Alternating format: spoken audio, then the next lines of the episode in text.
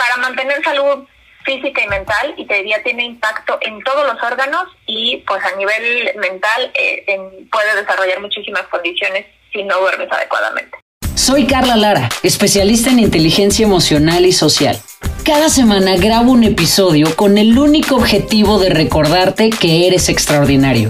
Así que muchas gracias por estar del otro lado. Comenzamos. Hola, hola, ¿qué tal? Bienvenido a este episodio número 15 del podcast Extraordinario. Muchísimas gracias por estar del otro lado. Recuerda seguirme, picarle ahí el botoncito donde dice seguir, comentar y compartir porque es la única manera que tenemos de llegar a miles de personas. Hoy se va a poner buenísimo porque voy a estar platicando con Vero Velázquez. Vero Velázquez es un Sleep Science Certified Coach. Ella nos va a hablar del bien dormir y de seis tips increíbles para combatir el insomnio. Así que bienvenida a este podcast extraordinario, Vero Velázquez. Vero, ¿cómo estás? Muy bien, muchas gracias, Carla. Muchas gracias por la invitación. Encantada de estar aquí platicando contigo. No, pues yo más, porque tú nos vas a venir a hablar de todo este tema tan importante que es el bien dormir. Así que, Exacto. cuéntanos un poco así, ¿por qué es importante dormir bien? Mira, eh, hasta hace pocos años se subestimaba mucho el, el hecho de tener que dormir, ¿no? Y, y se creía que dormir pues era como un lujo o un proceso medio eh, que, que hacía nuestro cuerpo, pero que no era necesario. Y, y, te diría, la última década, quizás en los últimos 15 años, se ha demostrado que dormir es indispensable para mantener óptima salud física y mental. Se ha visto eh, a grandes rasgos que no dormir tiene un impacto directo tanto en el corto plazo como en el mediano y en el largo. En el corto plazo casi siempre las consecuencias son de salud mental, mal humor, irritabilidad, impaciencia, etcétera. Pero en el mediano y en el largo plazo cuando el cuerpo acumula deuda de sueño, es decir, cuando tú no duermes suficiente y todas las noches le debes horas de sueño a tu cuerpo, esa deuda eventualmente se convierte en enfermedades metabólicas, en wow. lesiones, en inflamación. Entonces, es un poco como, como decir, ¿por qué es importante comer bien? Pues bueno, de, de un día a otro no tienes un impacto necesariamente inmediato ante una mala comida, ¿Sí? pero si tú constantemente comes pura comida chatarra, pues eventualmente te va a pasar factura. Es parecido. Entonces, para mantener salud física y mental, y te diría, tiene impacto en todos los órganos y pues a nivel mental eh, en, puede desarrollar muchísimas condiciones si no duermes adecuadamente. Wow, en todos los órganos, porque además sí. es que tenemos como esta frase ahí muy famosa que decía como a dormir a la tumba. Ah, sí. ¿No? Y entonces de pronto las personas no ponemos atención en el buen, en el bien dormir, o sea, decimos, bueno, pues ya habrá tiempo para descansar, ¿no? Sí. Soy joven, pero entonces estamos hablando que puede ser daños irreparables a tu sistema cuando no tienes una buena calidad de sueño o buenos hábitos al, al dormir. Sí, o sea, hay varias cosas que pueden suceder. Mientras dormimos el cuerpo corre procesos de mantenimiento, por decirlo en palabras simples, ¿no? O sea, cuando estás dormido, pues puede tomarse ese tiempo de, perdón, de reparar, de desinflamar. Por ejemplo, mientras dormimos se secretan varias hormonas que son eh, mensajeros para correr ciertos procesos. Algunas son desinflamatorias, por ejemplo. Entonces, hay muchas enfermedades que ahorita se ha visto que son consecuencia de una inflamación crónica, de una inflamación celular. Entonces, si tú no duermes okay. y no corres ese proceso de desinflamación, eventualmente vas a terminar con algún tipo de enfermedad metabólica. Y ahorita se han hecho estudios recientes que muestran que eh, hay una correlación directa entre los pacientes que desarrollan Alzheimer okay. y eh, malos hábitos de sueño o deuda de sueño. Porque wow. en la noche el cerebro hace como una limpieza y, y elimina toxinas y desechos que se generan durante el día y si no duermes y no se limpia, eventualmente se juntan como placas de esto, de estos tóxicos y eso se ve muy, es muy recurrente en pacientes con Alzheimer, esa, esa condición de exceso de desechos en el cerebro. Entonces okay. sí, o sea, en el, en el largo plazo puede ser pues trágico, ¿no? Wow, eso es súper interesante y la verdad es que como tú nos decías hace un momento, empieza apenas a ser como un tema del que se habla y de, al que se le pone atención, ¿no? Por muchísimos años era algo, pues a lo que nadie le ponía atención. O sea, bueno, come bien, hace ejercicio, punto. Pero esta parte de duerme bien porque si no vas a tener consecuencias en tu salud mental y en tu salud física, pues es como algo súper nuevo. O sea, ¿hace cuánto tiempo tú empezaste a estudiar todo esto? Mira, el tema, justo lo que dices, creo que el sueño tiene como muy, tiene un mal agente de PR, porque totalmente. sí. Hay un muy buen agente para el tema de ejercicio, otro para dieta, o sea, llevamos años escuchando hace ejercicio, come bien, toma agua, por ejemplo. A lo mejor llevamos pocos años escuchando ya de, de mindfulness, de meditación, pero el sueño muy poco. Eh, y eso es justo por lo que te digo, porque había poca investigación sobre las consecuencias. Ahorita hay mucho más investigación, hay mucho más eh, atención a los, a los beneficios que tiene dormir bien y al, impacto que tiene dormir mal. Eh, yo tengo tres años estudiando esto, la verdad no tanto, pero digamos que exista eh, como estudio, como objeto de estudio, como eh, interés de la, de la sociedad científica para desarrollar estudios, te diría a lo mejor los últimos 15 años. Hay un neurólogo muy famoso en el tema del sueño que se llama Matthew Walker. A lo mejor lo has escuchado porque tiene un libro que se llama ¿Por qué dormimos? Ok. Y es de los investigadores más enfocados en temas de sueño, pero su libro es del 2018. O sea, imagínate qué tan nuevo es el tema Ajá. Ok, ok. Oye, a ver, y una de las preguntas, y, que me parece que debe ser como una sesión recurrente en tu vida, es este tema de las mamás recientes. Porque cuando recién tienes un bebé, es que se vuelve un verdadero caos el tema de las noches. O sea, a lo mejor estamos hablando que estas mujeres que acaban de ser mamás, y claro, los papás que las acompañan, pues a lo mejor estamos hablando de un año en el que ese ciclo del sueño se ve verdaderamente afectado. Sí, hay estudios que, que confirman que los primeros dos años de vida de un hijo le quitan a los papás seis meses de sueño. Entonces cuenta oh. que seis meses enteros de no dormir, sí, es, rudo. Es el cuerpo de la mujer se adapta a la circunstancia, encuentra, no quiere decir que no sea agotador, por supuesto que lo es, eh, pero eventualmente tanto bebé como, como mamá empiezan a dormir y, y bueno, pues sin duda ese primer año y medio o dos años son dificilísimos. Es súper importante pues lograr que los bebés duerman de corrido y que no, no empiecen a, a generar como a malos hábitos, incluso la mamá también. Se ha visto que las mamás quedan como con una muy activado en el cerebro la zona de vigilancia, como de alerta, porque pues, tiene que cuidar a su bebé. Pero puede ser que el bebé ya duerma perfecto y las mamás siguen hipervigilantes, o sea, con el cerebro encendido para ver que todo esté bien. Ok, Sí, sí pega los primeros años. Y, y ahorita decías algo muy importante, o sea, hay que enseñarle desde que son bebés a tener buenos hábitos de sueño. Sí, o sea, a mí me llegan, o sea, muchos de los clientes que me llegan y me dicen, es que yo duermo mal, mi mamá dice que desde bebé dormía mal. A ver, sí existe, ¿no? Sí existen algunos bebés que pueden tener algún tema, pero la gran generalidad, y eso es el 98, 99%, tiene que ver con hábitos de los papás.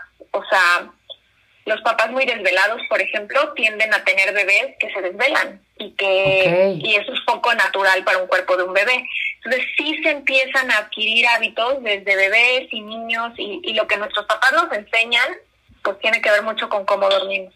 Wow, wow, o sea, entonces desde desde chiquititos la recomendación es que tengan buenos hábitos los papás y si no saben cómo hacerle con este tema de las siestas y el colecho y dormir con ellos o, a qué hora dormirlos y las rutinas, pues mejor que se acerquen desde el principio con un especialista que les pueda ayudar, ¿no? Sí, y, ahorita hay muchos muchos especialistas en bebés, por ejemplo, y con los bebés es padrísimo porque es un entrenamiento, en serio, entrenas al bebé y entrenas a la mamá pero es muy fácil porque todavía no hay vicios, ¿no? O sea, todavía no hay malos hábitos muy arraigados, todavía, pues el bebé puede eh, moldear esa, esas y es sinapsis este, cerebral, o sea, generan ciertas conexiones neuronales que los hacen actuar de distintas formas. Entonces, en los bebés es padre porque a lo mejor, pues cuando muy, muy tardado, te vas a tardar dos o tres meses, eso ya es tardadísimo. Hay mamás que en días, teniendo una buena rutina, logran que el bebé duerma bien y pues te cambia la vida, porque si tu hijo duerme bien, pues tú tienes más oportunidades de dormir también. Claro, sí, debe ser una delicia. Yo de pronto que trabajo también, que vienen a sesiones de coaching mamás, y que es esa cara así de, pero ¿qué tienes? Es que estoy agotada. ¿Por qué? Porque no, creo que no he dormido los últimos dos años de mi vida, ¿no? Y es como, hijo, qué impacto pensar en cómo, si ya de por sí el tema de la maternidad puede revolucionar tu vida, si además le metes el ingrediente de no duermo, pues tú lo decías, no solamente estos procesos en el corto y mediano plazo, digo, en el mediano y largo plazo, sino también en el corto plazo, estos temas de, pues seguramente irritabilidad y, y hasta la ansiedad seguramente está ahí relacionada con estos temas del mal dormir.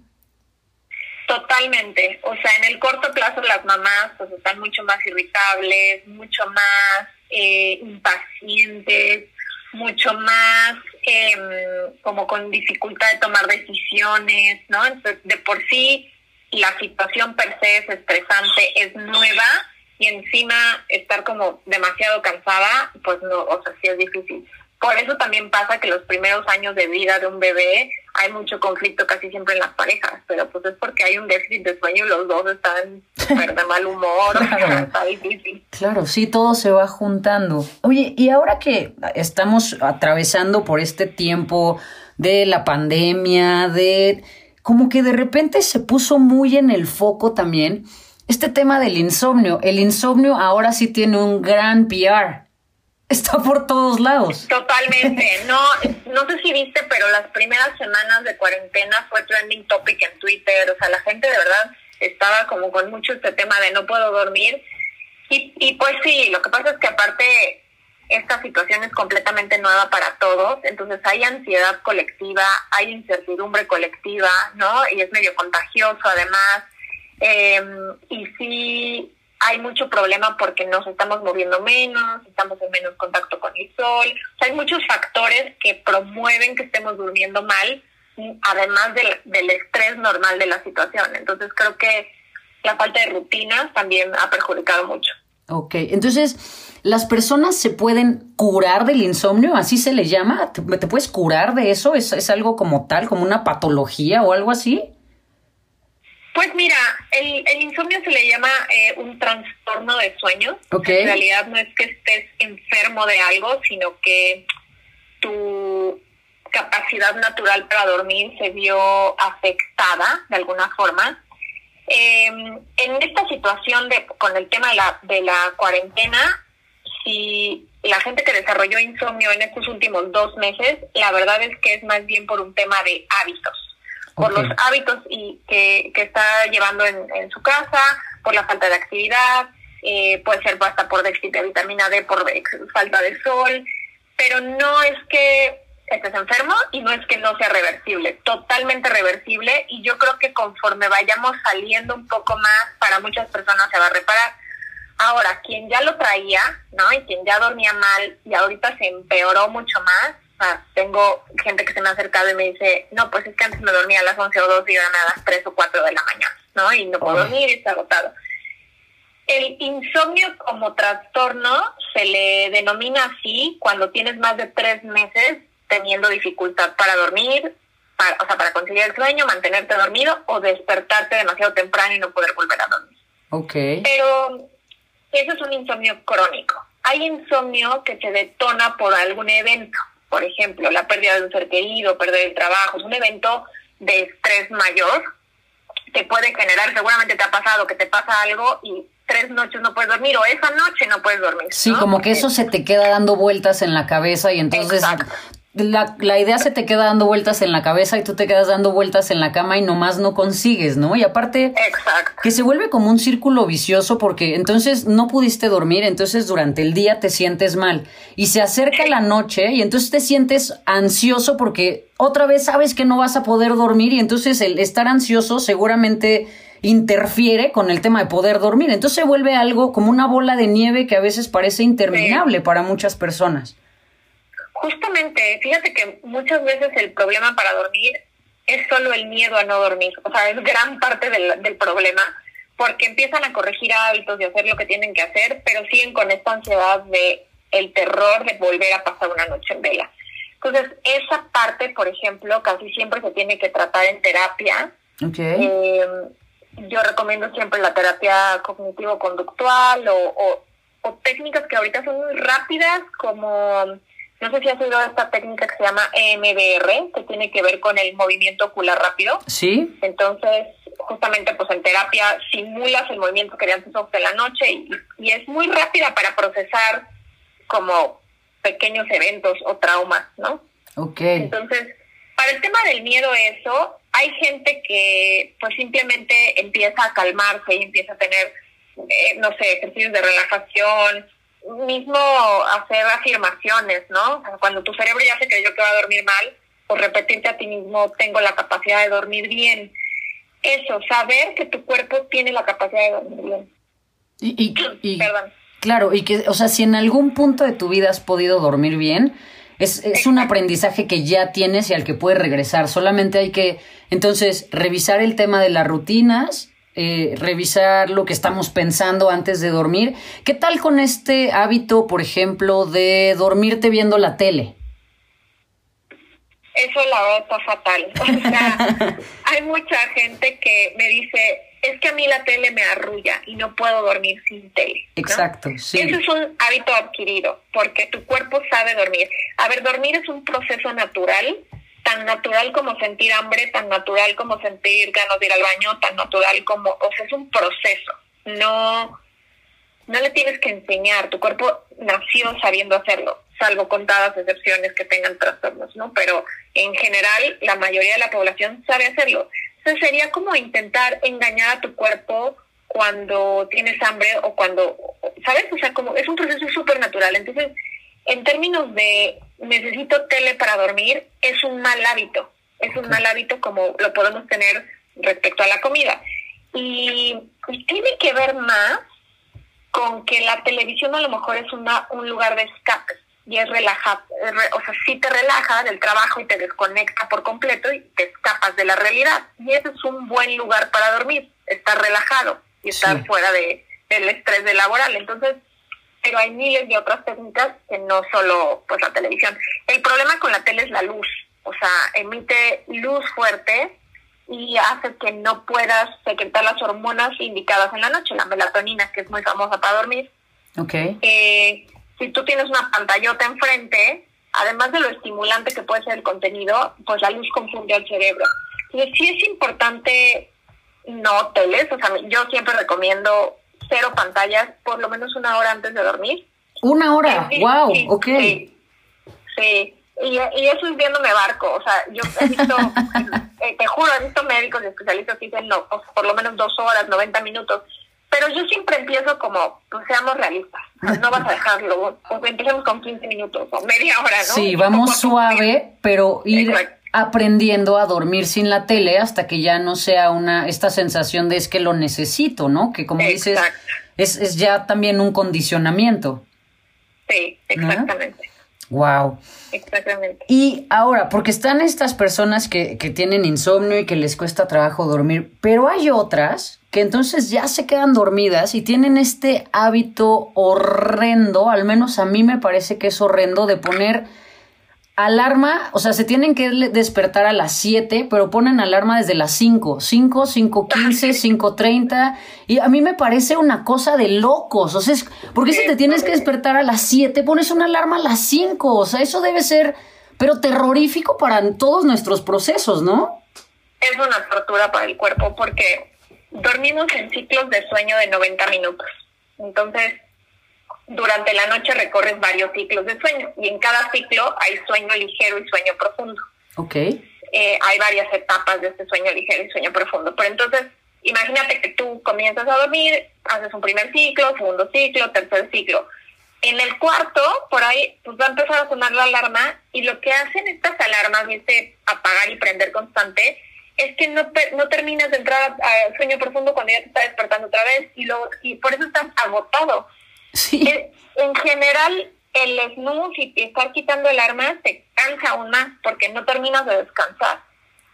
Entonces sí, no, no es nada recomendable. Y la verdad es que la gente que lo hace generalmente es porque tiene un déficit de sueño, entonces desconfía de su capacidad para despertar.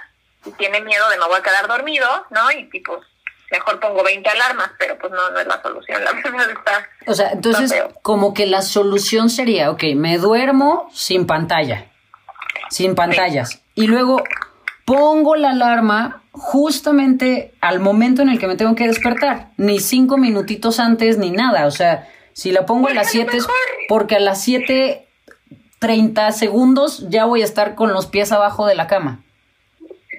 Creo que eso es un proceso que tiene que ser poco a poco si estás muy acostumbrado a varias alarmas, porque hay gente que a la primera alarma no le hace caso y está confiada de va a haber otra, y va a haber otra, y va a haber otra, ¿no? O, o yo tomo la decisión después de siete alarmas y ya me paro de la cama.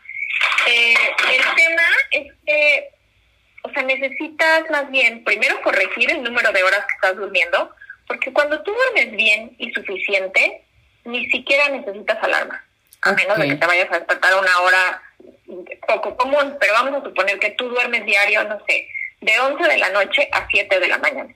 Si tú dos o tres semanas mantienes ese horario constante, son tus ocho horas completas, ¿no? Te aseguro que al día 10, 11 te vas a levantar naturalmente dos minutos antes de las 7. el, cuerpo es un, una máquina perfecta y cuando tiene rutina no le cuesta trabajo despertar. Entonces la gente que necesita muchas alarmas es porque está durmiendo muy poco o mal y además con horarios muy variados. Entonces un día me duermo a las 7 y otro día me duermo a las 11 y otro día me duermo a la 1 de la mañana. El cuerpo no sabe qué hacer. Entonces no sabe a qué hora despertar. Claro, claro. Y entonces, eh, en términos generales, ¿cuántas horas necesitamos las personas de sueño? O sea, una persona adulta, ¿cuántas horas reales necesitamos de sueño como para que se hagan todos estos procesos? Mira, cada persona es diferente. Es un, es un poco, de nuevo, como la dieta, ¿no?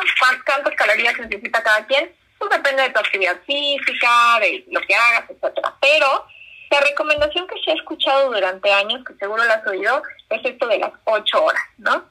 Sí. Estas ocho horas vienen de estos ciclos de sueño que te digo que duran 90 minutos. Entonces, aprox, lo ideal es que duermas cinco ciclos de sueño.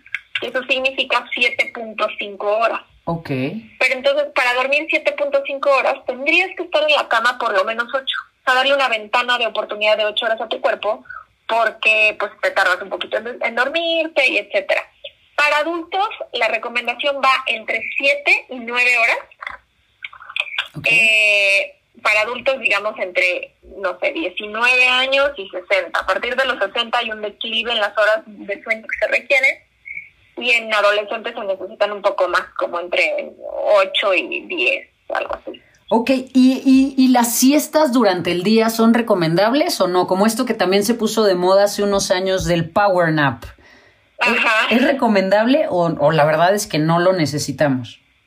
Creo que el power nap se puso de moda porque también estaba o está muy de moda ser productivo 24/7, trabajar 24/7, estar conectado 24/7, ¿no? Entonces, si estás, si tú estás conectado 24/7 y, y, vamos a, o sea, digamos, en las horas que estás despierto, estás conectado a tu trabajo, a redes sociales, a todo, es demasiada actividad cerebral, claro que te cae bien un power nap, pero en general yo no lo recomiendo. Okay. Las siestas, a menos de que, por ejemplo, seas una mamá con un bebecito, o con un niño, o con un toddler de 2, 3 años y que te trae como loca, entonces una siesta te cae perfecto, ¿no? Sí. Pero para un adulto promedio, con actividad física promedio, una hora de ejercicio al día, eh, no se necesita una siesta, lo que necesitas es dormir bien. Si, si tienes sueño durante el día, es que estás durmiendo mal. O sea, es una clara señal de que okay. no estás durmiendo suficiente.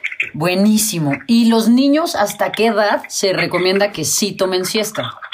Los niños sí, eh, más o menos como hasta los cuatro años, cuatro o cinco. Okay. Hay niños que lo dejan antes y solitos dejan de querer dormir, pero más o menos entre, entre cuatro y cinco años al menos una siesta. Más chiquitos, o sea, de tres años para abajo, necesitan a veces hasta dos siestas. Okay. Pero depende mucho de, de qué tan activos sean los niños. Ok, ok. Pero, y esto yo sé que es una así super consulta con el, contigo, eh, que ahorita nos vas a decir en dónde encontrarte y demás. pero ¿cuáles serían tips que podría tener la gente para empezar a tener una buena calidad de sueño, para empezar a, a vivir en esta vida del bien dormir? ¿Qué le recomendarías a las personas? Una serie de tips que pudieran empezar a implementar en su vida a partir de hoy que nos están escuchando. Mira, ahorita particularmente en la circunstancia en la que estamos, yo recomiendo, y de todas formas funciona en circunstancias normales, uno, actividad física, el ejercicio, otra de, los, de las bondades que tiene es que nos ayuda a dormir mejor. Cuando hacemos ejercicio, actividad física o movimiento, nuestro cuerpo secreta ciertas hormonas que son precursoras de la hormona del sueño. Okay. Entonces, mientras hacemos ejercicio, hay neurotransmisores, como seguramente has oído de las endorfinas, que es todo lo que nos hace sentir bienestar. Hay un neurotransmisor que se llama serotonina, Sí. que se secreta mientras hacemos ejercicio, y, y eso le ayuda al cuerpo a conciliar mejor sueño en la noche. Entonces, el ejercicio en general. Ok. Eh, evitar disruptores, si tienes problemas de sueño, por ejemplo, pues evitar el café después de las 2 de la tarde es súper importante. Eh, y cualquier bebida con cafeína, ¿no? Hay muchas bebidas que té negro, té verde, refrescos de cola tienen cafeína, entonces evitarlos en la tarde para evitar que pues, se te interrumpa el sueño.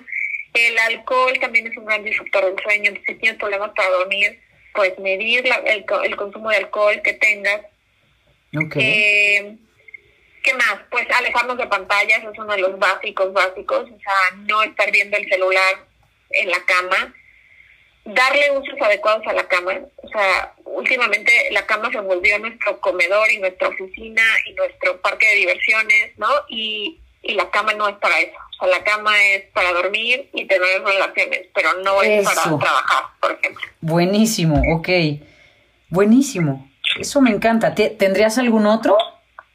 Eh, pues creo que hay, algunos disruptores adicionales. Por ejemplo, el sueño es multifactorial. ¿no? Hay temas físicos tuyos individualmente que podrían impactar tu sueño. Por ejemplo, eh, la, la gente que tiene una muy mala alimentación y entonces tiene desequilibrios de glucosa, o sea, que demasiado azúcar o, o poca azúcar durante la dieta, eh, puede tener, por ejemplo, despertares nocturnos. Entonces, una dieta equilibrada ayuda. Y, y gestión de estrés. Creo que el problema para dormir no es un problema de los 15 minutos antes de irte a la cama, es un problema Claro. de todo el día. Entonces, las decisiones que tomas durante el día tienen un impacto directo en tu calidad de sueño. Pues, gestionar emociones, gestionar estrés, tomar descansos durante el día. O sea, no puedes trabajar como loco sin parar, necesitas descansar para que tu sistema nervioso entienda que en la noche va a poder relajarse.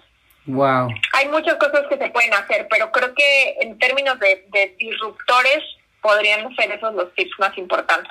Wow, me encanta. Y tengo una pregunta más, Vero. ¿Cómo Dime. fue, o sea, cómo te pasó en la vida que dijiste, ah, me voy a certificar en sueño? O sea, ¿cómo te Pues- pasó eso en la vida? ¿Cómo te llegó ese momento? Fíjate que justo yo tenía problemas para dormir, o sea, empecé a empecé a tener mucha dificultad para conciliar el sueño, empecé con muchas pesadillas, eh, o me despertaba a medianoche y no podía dormir y vivía agotada, o sea, estaba teniendo una mala calidad de sueño. Entonces empecé como a investigar para mí, ¿sabes? Empecé a googlear de cómo solucionar esto. y, y me di cuenta que pues es un tema muy profundo. El, el dormir bien o mal tiene que ver con muchas cosas y empecé como a descartar, a ver, esto lo estoy haciendo bien, esto lo estoy haciendo mal. Me di cuenta que había un tema, por ejemplo, en mi caso, hormonal. Cuando tienes un desequilibrio hormonal, pues la, la sustancia que nos rige hacia el sueño es una hormona también, la melatonina, pero el cuerpo prioriza, ¿sabes? O sea, prioriza ciertas cosas. Si tienes demasiado estrés, cortisol, hormonal estrés, pues le gana a las hormonas del sueño. Entonces empecé a investigar y, y me encantó, solucioné mi tema, pero justo me di cuenta que en otros países este tema del sleep coaching está muy desarrollado Ok. países como Canadá o los nórdicos de, de Europa, Inglaterra, porque son lugares donde tienen in- inviernos muy largos, ¿no? Con días súper cortos, con poca luz, hay mucha prevalencia de, de condiciones de salud mental, entonces hay mucho tema de insomnio y allá hay muchos sleep coaches. Entonces empecé justo a trabajar con un sleep coach en Canadá y luego pues contacté una en, Inglaterra y me encantó, o sea, me encantó lo que, lo que hicieron conmigo primero y luego eh, pues lo que fui aprendiendo y, y, me accidentalmente me volví como evangelizadora, ya sabes, a todo el mundo le decía, que sí, dormí bien y mira. Sí, porque seguramente viste que tu, tu calidad de vida entera mejoró cuando tú dormías, ¿no? te imaginas. Claro, entonces pues uno se vuelve así, tal cual, evangelizador y empiezas por ahí a querer compartirle pues primero a tus familiares y amigos y pues luego te das cuenta que hay un montón de personas allá afuera que tienen exactamente ese problema, ¿no? Entonces, pues es desde la congruencia que tú vas y les dices, sé lo que sientes, sé lo que pasa en tu vida y aquí sé además cómo solucionarlo, ¿no? Exactamente, exactamente. O sea, creo que justo me pasó eso, que, que me di cuenta de sabes, el, tener energía durante todo el día para mí era inimaginable. O sea, yo, yo vivía con subidas y bajadas de energía, con cansancio extremo. Yo tenía una broma con mi esposo que le decía que a veces sentía sueño en la noche o el cansancio y sentía que alguien me había dado un batazo. Entonces decía, ya me dieron el batazo y eran tipo las 5 o 6 de la tarde. Yo ya me sentía de que ya no podía más, no podía mantenerme despierta. Claro. Y de, cuando empecé a dormir bien, no, o sea, que decía, me daban las 10, 11 de la noche y tenía la misma energía que a las 6 de la mañana. Wow. Y dije, wow. Sí. Si quiero compartirlo con el mundo, o sea. Exacto. y entonces así es como surge tu página en Instagram. Sí, como que pues empecé, pues primero me certifiqué, me tomó, me tomó como año y medio porque hice una certificación que es on demand, o sea, tú la vas haciendo a tu ritmo. Okay. Y, y bueno, pues primero me quise asegurar de, de tener toda la información, estudié, he estudiado varios cursos y varias pues, herramientas que primero me solucionaron a mí, pero luego dije, pues quiero tener la información completa, sobre todo porque, pues como te decía, el tema del sueño también es muy emocional. Entonces, yo lo que hago es ayudar a las personas a detectar de dónde está viniendo el problema, si es físico, si es emocional, si es ambiental, y por supuesto a corregir hábitos, que es como la mitad del problema, ¿no? Pero la otra mitad, seguramente tendrás que ir a ver al médico o al psicólogo o ponerte a hacer ejercicio o no sé. Ok. Ok, entonces, para todas las personas que nos escuchan, Vero, antes de irnos a la última ronda de cinco preguntas rápidas, ¿en dónde te pueden seguir? Mira, estoy en Facebook e Instagram. Mi usuario es El Bien Dormir. y, y, bueno, mi página también es elbiendormir.com. Ok, entonces a todas las personas que nos escuchan y tienen estos malestares o piensan que su calidad de sueño no es la precisa, aquí está, no se la pueden perder. Vero que además te va a hablar desde la congruencia de su propia historia para acompañarte y que tengas una buena calidad de sueño y sobre todo una buena calidad de vida, porque todo va junto y necesitamos tener como todos estos sistemas. Y Vero te puede acompañar en esto. Y Vero, antes de que te vayas, a todos mis invitados al podcast, los paso por una serie de cinco preguntas rápidas. Entonces, lo primero que se te ocurra, esa es la, la respuesta correcta, ¿vale? Va, muy bien. Entonces, primera pregunta, pero ¿qué es lo primero que haces al despertar?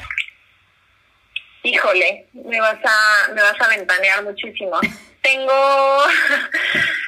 trato de no agarrar el celular, entonces, porque esa es una recomendación que yo hago para mis clientes también, y lo que hago es tomar agua, tomar un vaso gigante de agua, rehidratarme, eh, lavarme los dientes y hacer por lo menos uno o dos minutitos de respiraciones profundas y luego ya voy a mi celular. Ok, ok, buenísimo.